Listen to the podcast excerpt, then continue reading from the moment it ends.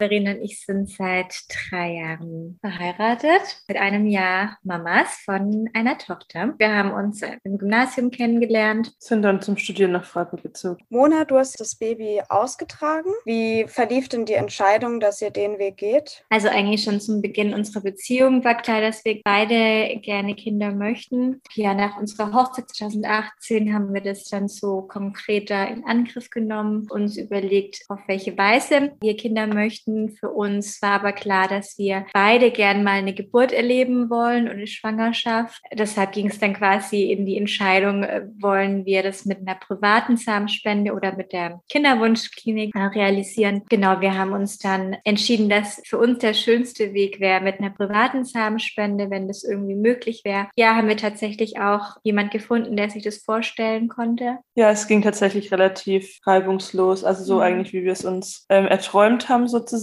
Und ja, es hat dann auch gleich beim ersten Mal geklappt. Das war natürlich auch noch Glück. Der Prozess an sich von dem, dass wir das konkret geplant haben, bis zu dem, dass unsere Tochter dann auf die Welt kam, war jetzt eben ein bisschen mehr als ein Jahr. Ab dem Zeitpunkt, wo man dann die Person angesprochen hat, ging es ja trotzdem noch in einen Prozess, wo man gucken musste, was gibt es für Vereinbarungen, wie stellen wir uns das vor, wie stellt sich das unser Helfer vor. Wir haben dann gemeinsam schriftlich was aufgesetzt, wie wir uns das vorstellen. Rechtlich hätte das jetzt keine Aber das, das war symbolisch für uns einfach nochmal wichtig. Und dann war klar, dass eben Mona das erste Kind austrägt. Ich das dann mit dem Prozess der Stiefkindadoption adoptieren werde, genau, weil für uns auch von Anfang an klar war, dass nur wir als Kernfamilie sein wollen und der Helfer dann wie auch immer eine Rolle im Leben spielen kann von unserer Tochter, aber sie das dann einfach auch selber entscheiden darf. Wie war der Prozess für euch? Wie lange hat es gedauert und was musstet ihr jetzt dafür tun? Dadurch wir beide im sozialen Bereich arbeiten, wussten wir schon, was auf uns zukommt. Und ich hatte das dann auch schon relativ früh alles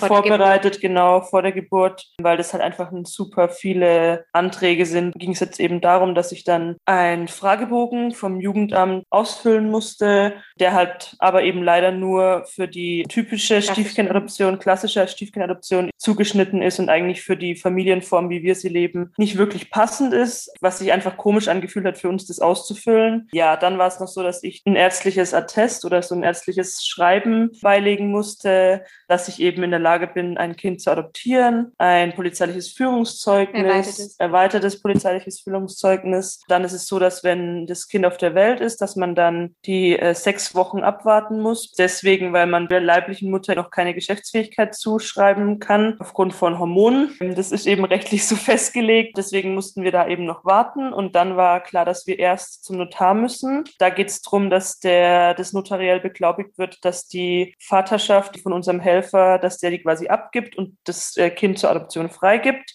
Dann gibt es noch vom Jugendamt einen Hausbesuch. Da geht es so ein bisschen darum, dass sie unsere Lebensgeschichte so kennenlernen wollten und auch so die Wohnung anschauen, ob das denn da kindgerecht ist sozusagen. Bei uns war das dahingehend okay, da wir uns gut mit der Person verstanden haben und ihr gut erklären konnten, dass wir da so ein bisschen reserviert vielleicht am Anfang aufgetreten sind, weil das einfach für uns schon gewisse Form von Diskriminierung einfach war. Die Person hat dann eben einen Bericht geschrieben und dann wird das Ganze zum äh, Familiengericht geschickt und am Familiengericht gibt es dann nochmal eine Anhörung, wo wir eben beide anwesend sein mussten. Und nach dieser Anhörung entscheidet dann der Richter, ob die Adoption jetzt durch ist oder nicht. Der Länge nach meiner Erzählung schon zu urteilen, merkt man einfach, dass es ein super langer bürokratischer Weg ist, weil du die Zeit auch angesprochen hast, da kommt es halt wirklich auch oft drauf an. Das hat man selber gar nicht in der Hand. Da haben wir schon einiges gehört von ähm, verschiedenen Familien auch, die das schon erlebt haben. Und da ging es teilweise echt über ein Jahr lang. Mit den Jahren wird es einfach viel besser, weil es einfach viele Familien schon gibt, die diesen Weg einschlagen und auch dadurch die ganzen Behörden schon, sage ich jetzt mal, so ein bisschen mehr Routine drin haben, wie jetzt vielleicht vor fünf, sechs Jahren. Hattet ihr auch Austausch mit anderen lesbischen Eltern, die die gleiche Erfahrung hatten und euch da unterstützt haben? Quasi, wo der Kinderwunsch einfach da war, waren wir bei den Treffen von Ilse in Freiburg. Das ist eben die Initiative für lesbische und schwule Eltern mit Kinderwunsch. Und da finden immer wieder Abende statt, wo man sich austauschen kann. Welche Notare oder Notarinnen das sich auskennen und was, auf was man achten muss und was man vielleicht machen kann, damit es irgendwie schneller geht oder es einfacher ist. Und halt auch einfach im privaten Umfeld. Vom Freundeskreis Freundeskreis gab es ähm, Paare, die das schon durchlaufen haben. Ja. Seht ihr das optimistisch, dass ihr vielleicht bei dem zweiten Kind auch gar nicht mehr diesen ganzen Prozess durchlaufen müsst? Wir hatten eigentlich schon beim ersten Kind gehofft.